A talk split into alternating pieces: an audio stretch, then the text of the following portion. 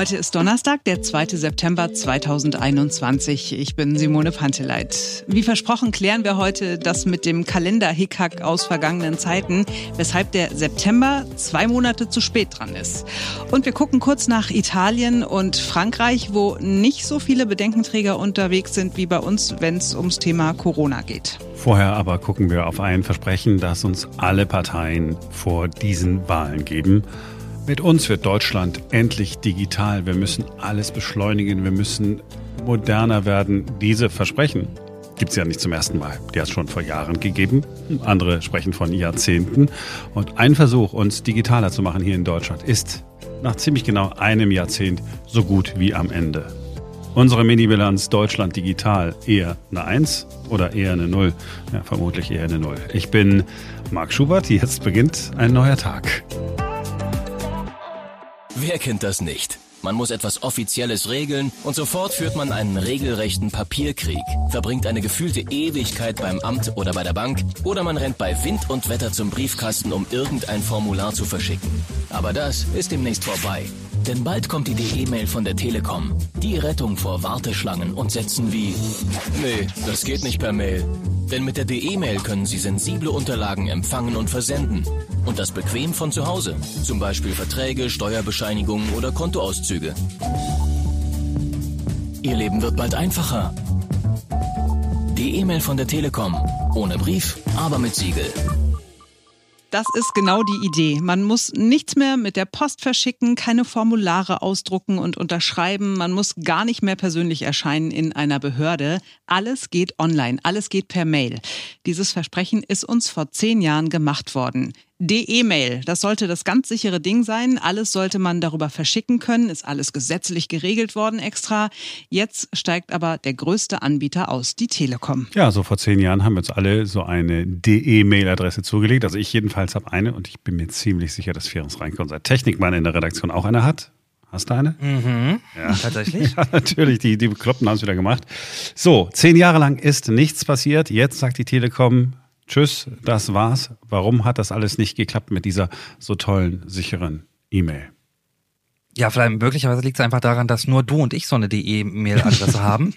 Also das ist vielleicht ein bisschen untertrieben, aber tatsächlich ist es so, es ist, ähm, die Katze hat sich quasi äh, in den Schwanz gebissen. Also, am Anfang gab es relativ wenig Nutzer dieser Geschichte ähm, und dementsprechend gab es auch relativ wenig Anbieter, die quasi eine Abwicklung der E-Mails über die E-Mail überhaupt angeboten haben. Weil es aber so wenig Nutzer gab, äh, sind auch selten oder fast gar nicht neue Anbieter dazugekommen. Weil es aber kaum jemand gab, der es äh, angeboten hat, dass man ihm darüber E-Mails schickt, kamen auch keine neuen Nutzer dazu. Das Ganze hat sich also zehn Jahre lang im Kreis gedreht und jetzt hat man festgestellt, naja, wir haben zwar einen dreistelligen Millionenbetrag investiert, wir haben es aber nicht geschafft, die Nutzerzahl überhaupt jenseits der Millionen äh, Nutzer zu bekommen und deswegen ist das Ganze ein riesen Verlustgeschäft gewesen und jetzt ähm, zieht man quasi die Reißleine und sagt, okay, das hat alles nichts gebracht, wir stellen das ganze Ding ein. Also die Telekom ist ja nur ein Anbieter gewesen, sind bislang die einzigen, ja. äh, die sagen, nee, ähm, Machen wir nicht mehr. Es gibt ja auch noch äh, GMX zum Beispiel. Die haben damals ja auch dafür, da, dafür geworben. Die Gedanken sind frei. Wer kann sie erraten? Sie fliehen vorbei wie nächtliche Schatten. Kein Mensch kann sie wissen, kein Jäger sie schießen. Es bleibe dabei. Damit Ihre Gedanken sicher ankommen die E-Mail von GMX. Die digitale Post für alles Wichtige. Und das kostenlos. Jetzt Adresse sichern bei GMX. Die, die sagen, sie wollen weitermachen. Also noch wird der Service nicht sofort eingestellt, der wird noch eine äh, ganze Weile laufen. Ähm, dann wird sich zeigen, ob äh, GMX das tatsächlich weiterführt beispielsweise, beziehungsweise auch äh, web.de bietet das ja auch an oder eben eins und eins. Falls nicht, müsste man dann tatsächlich zeitnah mal eine Sicherung seiner E-Mails machen, die man darüber geschickt hat. Wenn man denn jemals darüber E-Mails geschickt hat, denn ich glaube mich zu entsinnen, ich müsste jetzt wirklich mal in diesem Postfach nachgucken. Ich habe das Passwort sicherlich irgendwo. Ich glaube, ich habe vielleicht eine geschickt oder so. Also jetzt nichts, was ich wirklich sichern möchte. Ich kann mich nicht erinnern, ich habe immer darauf gewartet gewartet, dass man mir irgendwie mitteilt, so jetzt geht aber so richtig los, danke, dass du dich registriert hast, war die eine Mail und die nächste Mail ist dann so, bam, jetzt kannst du alles irgendwie machen. Simone, deine DE-Mail-Adresse hast du wahrscheinlich jetzt gerade nicht parat, ne? Ich habe gar keine. Bis vor wenigen Minuten gar nicht gewusst, dass das überhaupt gibt, Ich ne? habe hab mich die ganze Zeit gefragt, habe ich vor zehn Jahren überhaupt schon E-Mails verschickt? Ja, habe ich, aber, aber nicht mit der E-Mail. Vielleicht müssen wir wirklich nochmal, äh, eben wie gesagt, also im Prinzip war das ja einfach nur eine E-Mail-Adresse, die wirklich alles das können sollte, was man sonst immer noch mit der Post geschickt hat oder heute noch mit der Post schickt. Ne? Richtig, wobei das Problem schon war, dass das nicht gut angefangen hat. Am Anfang gab es beispielsweise bei der E-Mail keine richtige En- Ende-zu-Ende-Verschlüsselung, also keine hundertprozentig gute Verschlüsselung, dass wirklich gar niemand mitlesen kann. Und allein das war im Grunde schon ein Killer, weil natürlich viele sich gefragt haben, also warum soll ich mir eine angeblich sichere E-Mail-Adresse zulegen, wenn die doch möglicherweise gar nicht so sicher ist? Oder wenn sie zumindest so unsicher ist, dass nicht alle Behörden beispielsweise überhaupt anbieten, dass ich darüber eine E-Mail schicken kann. Ja, der Chaos Computer Club hat doch damals irgendwie gesagt, das sei Bullshit made in Germany. Ne? Ja, genau so. So, es ist aber noch nicht alles verloren. Wir sind ja Deutsche, wir schauen, wir schauen gut gelaunt und voller Zuversicht in die Zukunft. Ähm, gestern ist ein anderes Gesetz in Kraft getreten, äh, das möglicherweise und hoffentlich nicht so ein Rohrkrepierer wird. Smart EID, ein schreckliches Wort, das sich irgendwer ausgedacht hat. Ich vermute, es ist ein deutscher Beamter gewesen. Soll eigentlich nur heißen, ich kann mit meinem Personalausweis und dem Handy alles machen, in der Theorie. In der Theorie soll es so sein, dass du deinen Ausweis äh, in das Smartphone übertragen kannst. So wie es ja jetzt beispielsweise auch schon mit dem Impfzertifikat geht. Und dass du dann damit beispielsweise dich beim Online-Shoppen äh, identifizieren kannst, also eben sicherer einkaufen kannst im Internet. Du sollst damit aber nicht nur sicher online shoppen können, sondern du sollst das natürlich auch benutzen können, wenn du Kontakt mit Behörden hast. Also äh, beispielsweise sollst du damit das BAföG beantragen können, äh, du sollst damit dein Auto zulassen können oder auch wieder abmelden können. Ähm, du sollst damit dich selbstverständlich auch ummelden können in Zukunft. Alles endlich Es machen können. Alles endlich machen können, damit ich diese verdammten Behörden nicht mehr besuchen muss. Ich mag sie alle sehr gerne, aber ich möchte sie nicht sehen. Es gibt noch, noch ein kleines Problem. Ähm, das funktioniert momentan nur im Prinzip auf sehr, sehr, sehr wenigen Handys, äh, auf einigen von Samsung.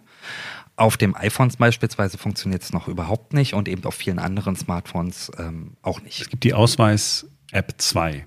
Ja? Also die zweite Version. So, da kann man, also der, das kann, das Handy kann schon mal meinen Ausweis auslesen. Genau, du kannst mit dem Handy den, den äh, Ausweis auslesen. Ich habe das vorhin auch nochmal probiert. Ich habe nochmal meine ähm, PIN rausgesucht. Äh, das funktioniert tatsächlich. Ähm, der Mehrwert ist nur relativ gering momentan, weil ich kann zwar die Daten aus dem Ausweis auslesen, da sehe ich dann aber quasi meinen Nachnamen, meinen Vornamen, mein Geburtsdatum und wann der Ausweis ja. ausgestellt wurde. Das ist also das, was ich quasi auch aus dem Ausweis äh, einfach so lesen kann am Ende des Tages. Und äh, theoretisch kann ich schon äh, relativ viele äh, Dienstleistungen damit machen, in der Theorie. Äh, wenn ich da aber mal reingehe in der App, dann ist es häufiger so, also gerade auch ähm, was Berlin angeht, dass dann da gar keine Informationen hinterlegt sind, beziehungsweise ich einfach auf die Homepage äh, des jeweiligen Landes oder Landkreises äh, umgeleitet werde. Also so richtig toll ist die App noch nicht. Sie funktioniert zwar und kann den Ausweis auslesen, aber dass ich jetzt konkret was damit machen könnte, ähm, ist so auch noch nicht tatsächlich der Fall. Aber Zumindest es- nichts Alltägliches. Aber es soll alles äh, funktionieren. Ich habe auch gesehen, man kann äh, schon äh, irgendwie exotische Tiere an- und abmelden in Berlin mit äh, diesem Ausweis. So, nächster wichtiger Punkt. Simone, du bist noch bei uns, ja? Ich bin noch bei ich lausche gebannt. Es geht, es geht, es geht ja um unsere Zukunft. Jetzt hatten, wir haben über den Ausweis gesprochen, wir haben über die, die E-Mail gesprochen. Etwas anderes ganz Wichtiges, was so im Hintergrund äh, gelaufen ist. Vor ein paar Wochen hat es ja ein Gesetz gegeben, die Steuer-ID ist jetzt eine Bürger-ID. Äh, funktioniert äh, in Holland und in anderen Ländern auch sensationell. Man hat also eine feste äh, Nummer, mit der man dann einfach bei den Behörden irgendwie was, was eingeben kann. Und man muss jetzt nicht immer alle Daten eingeben. Daten können untereinander abgeglichen werden. Ist wirklich was Sicheres, aber bei uns funktioniert es wieder nicht. Warum? Weil es wie immer Bedenken gibt beim Datenschutz, ne? das ist ja quasi das Übliche. Und weil tatsächlich äh, noch gar nicht äh, das Ding durch den Bundesrat durch ist. Also wir warten immer noch darauf. Und es wäre schön, wenn es mal funktionieren würde, aber es tut es eben leider tatsächlich noch nicht. Und auch da ist es wieder so, es wird halt nirgendwo angeboten. Also selbst wenn wir es jetzt haben und das ist eingeführt, ähm, wette ich, ich gehe aufs Amt und da haben Sie möglicherweise schon mal von gehört, aber entweder Sie haben die Geräte noch nicht oder Sie haben die Software noch nicht oder Sie haben die Geräte und die Software, aber dann haben Sie leider die Leute noch nicht eingearbeitet. Ich erwarte von dir mehr Zuversicht. ja. Weil du sie nicht hast? doch, doch, äh, doch. Also, ähm, sagen wir mal, Bestandsaufnahme. Ähm, es ist tatsächlich nicht die Eins vom Digitalen, sondern eher, äh, eher die Null in Deutschland immer noch. Ne? Leider ja, tatsächlich, aber wir können ja in äh, vier oder fünf Jahren nochmal sprechen. Äh, vielleicht ist es dann auf eins umgesprungen. Genau, und in, ich, ich, der, der nächste Koalitionsvertrag, in dem unterschrieben wird, ist, wir werden die Planungsverfahren beschleunigen, die Digitalisierung voranbringen und das machen wir mit irgendwelchen äh, kommunalen äh, Unternehmen und bundeseigenen äh, Behörden, die es bislang nicht geschafft haben. Und wir versuchen es einfach weiter, bis wir irgendwann bei Google anrufen und sagen, wisst ihr was, könnt ihr das einfach mal machen? Wir entsorgen dafür die Datenschutzbeauftragten. Ähm, die total wichtig sind, nichts gegen die Datenschutzbeauftragten. Vielen Dank, Ferenc. Sehr gerne.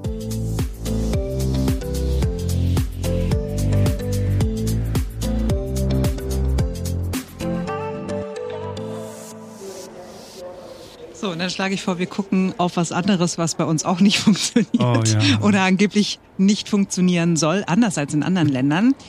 Weil die Corona-Zahlen steigen, äh, prüft die Bundesregierung, ob in Zügen der Deutschen Bahn künftig die 3G-Regel gelten soll, so wie Frankreich das seit Anfang August im Fernbahnverkehr macht und äh, Italien ab jetzt, ab Anfang September. Die Bahn hat sich dazu noch nicht geäußert. Viele Kritiker sagen aber, das sei nicht umsetzbar und auch unverhältnismäßig. Es gebe ja eine bestehende Maskenpflicht und dadurch seien weder Personal noch Passagiere einem besonderen Infektionsrisiko ausgesetzt. Ich bin ziemlich sprachlos, ehrlich gesagt. Ich kann, ich kann irgendwann, also ich, ich, ich mag das ja total, ne, Dinge diskutieren und hin und her, aber einfache Dinge. Will mir jetzt jemand erzählen, dass es nicht möglich ist, Menschen zu kontrollieren, die in einem Zug sitzen? Dann frage ich mich, ähm, wie, wie, wie läuft das eigentlich mit diesen Ticketkontrollen? Äh, hat es die jemals gegeben bei uns in Deutschland? Ja, jedes Mal. Ähm, ja, und dann haben drei Ministerien, drei Ministerien haben gesagt, nee, geht nicht. Haben sich zusammen Arbeitsgruppen genommen und gesagt, nee, weil man kann die ja nicht kontrollieren, wenn die Leute einsteigen. Aber äh, Simone, du musst Du, sag mir doch, kann ich nicht, wenn ich jetzt da sitze und habe jetzt mein Ticket, ich habe dann mein Bahnticket, so, ne, da, ja. so, das, das mhm. zeige ich dann. Ich kann das natürlich auch so machen, das äh, kontaktlos, okay, das zeige ich dann. Könnte dann nicht der Zugbegleiter, Zugchef oder wie sie heißen, Schaffner, sagen wir mal, wie es, was da ist, ein Schaffner. Ja. Könnte der Schaffner dann nicht einfach äh, auch gucken und sagen, ah, okay, stimmt, Testergebnis ist in Ordnung? Ja, klar. Also natürlich. Ich verstehe auch nicht, wieso das in der Bahn, also wenn du die Tickets kontrollierst, äh, nicht gehen soll. Also beim Einsteigen, okay, gut, da ist der Zeitraum vielleicht ein bisschen zu kurz, aber wenn du die Tickets äh, kontrollierst, dann kannst du auch genauso gut äh, das Impfzertifikat oder das Testergebnis dir angucken. Ein Argument kann ich aber tatsächlich verstehen und das ist das Argument der Bahngewerkschaft EVG die haben sich klar dagegen ausgesprochen, weil sie sagen, wenn das eingeführt wird, dann wird es auf dem Rücken unserer Mitarbeiter ausgetragen. Und die Zahl der Übergriffe auf Beschäftigte, das haben wir ja schon mitbekommen, hat massiv zugenommen seit Corona, seit die auch eben die Leute dazu animieren müssen, Maske zu tragen.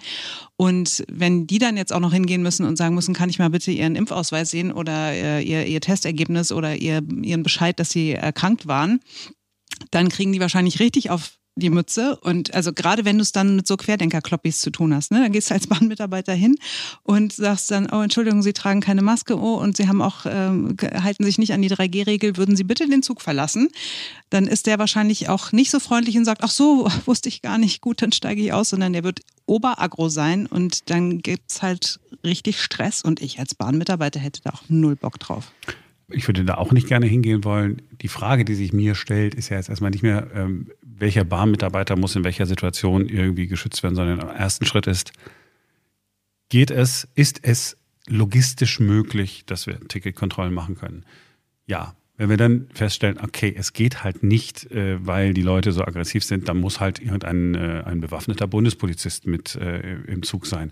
Ja, aber jetzt können wir ja nicht in jedem Zug einen Bundespolizisten haben. Okay, dann haben wir in einigen. Wir, können doch nicht, wir können doch nicht vor den Gesetzlosen kapitulieren bevor wir überhaupt eine Regelung, weil so gesehen, so gesehen braucht man nie wieder eine Fahrkartenkontrolle zu machen, äh, weil ich glaube, es gibt auch viele Leute, die äh, betrunken sich aufregen, äh, dass sie vergessen haben, ihr, ihr Ticket mitzubringen oder überhaupt eins, eins zu kaufen. Würde man auch sagen, ja, trotzdem würde man die, die Tickets kontrollieren.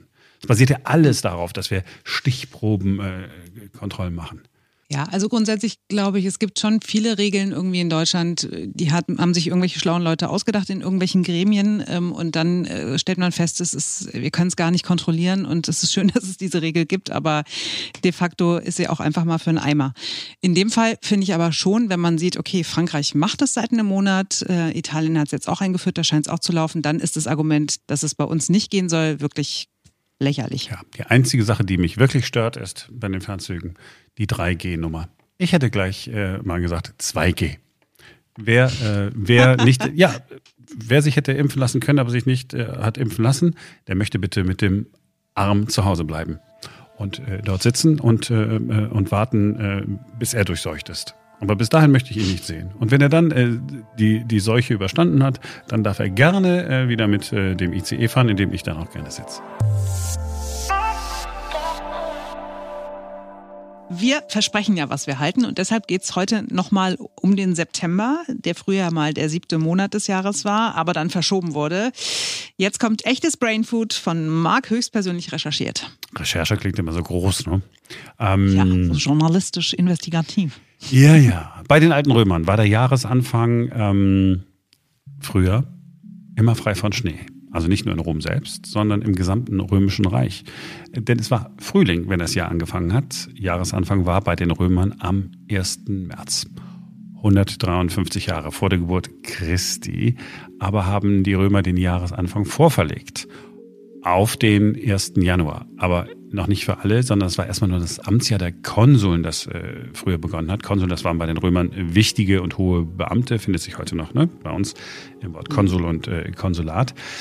So, also jetzt die ganz kurzer Abriss. Ne? Dann kam Julius Caesar und der hat dann eine Kalenderreform gemacht. Der wollte einfach feste Regeln haben, denn der römische Kalender musste immer wieder angepasst werden, weil er nur 355 äh, Tage hatte. Und hm, die Erde, die ja um äh, die Sonne kreist, so, die braucht halt mehr als äh, 355 Tage. Da musste man immer, ja, da müssen wir noch, ein, hat man noch mal einen Monat eingefügt und mal nicht. Und das war alles äh, total äh, undurchsichtig. So, Caesar hatte ja gute Kontakte nach Ägypten und hat gesehen, die haben da ein viel cooleres System. Das ist viel perfekter. 365 Tage hat ein Jahr und in jedem vierten Jahr machen die Ägypter das einfach ganz simpel und sagen, machen wir noch einen Tag dazu. Ne? Schaltjahr. Bei uns jetzt mhm. heute der 29. Februar, der Geburtstag meiner mhm. Lieblings-Podcast-Kollegin, die ich äh, jemals hatte. die einzige auch. Ja, okay, das, das, das kommt hinzu. Also das passte ziemlich genau. So, der alte Kalender hatte also mal zwölf und mal 13 Monate. Der 13. Äh, war ein Schaltmonat, ist dann entfallen. Das ist der julianische Kalender gewesen. Also deswegen, ne, weil wir, warum ist der September verschoben worden? Man hat es, äh, man hat das verschoben einmal, weil man das zusammenlegen wollte mit dem Amtsjahr dieser wichtigen hohen Beamten. Das war, da kommt, da müssen wir nicht unterschiedliche äh, Anfänge haben. Punkt eins. Und Punkt zwei ist, haben wir auch mal geguckt, dass man das mit dem Schaltjahr richtig hinkriegt. Problem aber, der julianische Kalender, julianisch wegen Julius Caesar. Aber auch nicht genau genug. So, so haben sich die Jahreszeiten alle 130 Jahre um einen Tag verschoben. Also der Beginn der Jahreszeit, ne? immer einen Tag. So. Hm. Und dann hat im 16. Jahrhundert Papst Gregor der 13. Äh, gesagt, also nee, so geht's ja nicht. Weil auch für Osterfest und so, ne? Die Kirche will das ja alles irgendwie immer feiern und äh, das, das geht alles so nicht. Experten haben hin und her diskutiert, so ein bisschen so wie heute die EU, ja, nur ein bisschen aufwendiger und äh, nicht so pseudodemokratisch. Und mit einem Ergebnis? ja, in der Tat. haben dann komplizierte Berechnungen angestellt. Dann haben wir festgestellt, okay, im Prinzip, wir lassen das mit den 365 Tagen, sind aber 365, so und so und so und so viel. Und das ist der Kalender, den wir heute noch haben. Und das ist der gregorianische Kalender. Yeah. So. Und das war es immer noch nicht. Es gibt noch mal eine Fortsetzung. Morgen geht es dann darum, warum der Kalender überhaupt Kalender heißt. So, aber für heute äh, war es das. Ähm, schön, dass ihr dabei gewesen seid. Wir freuen uns auf morgen, denn dann ist wieder ein neuer Tag. Bis dahin. Tschüss.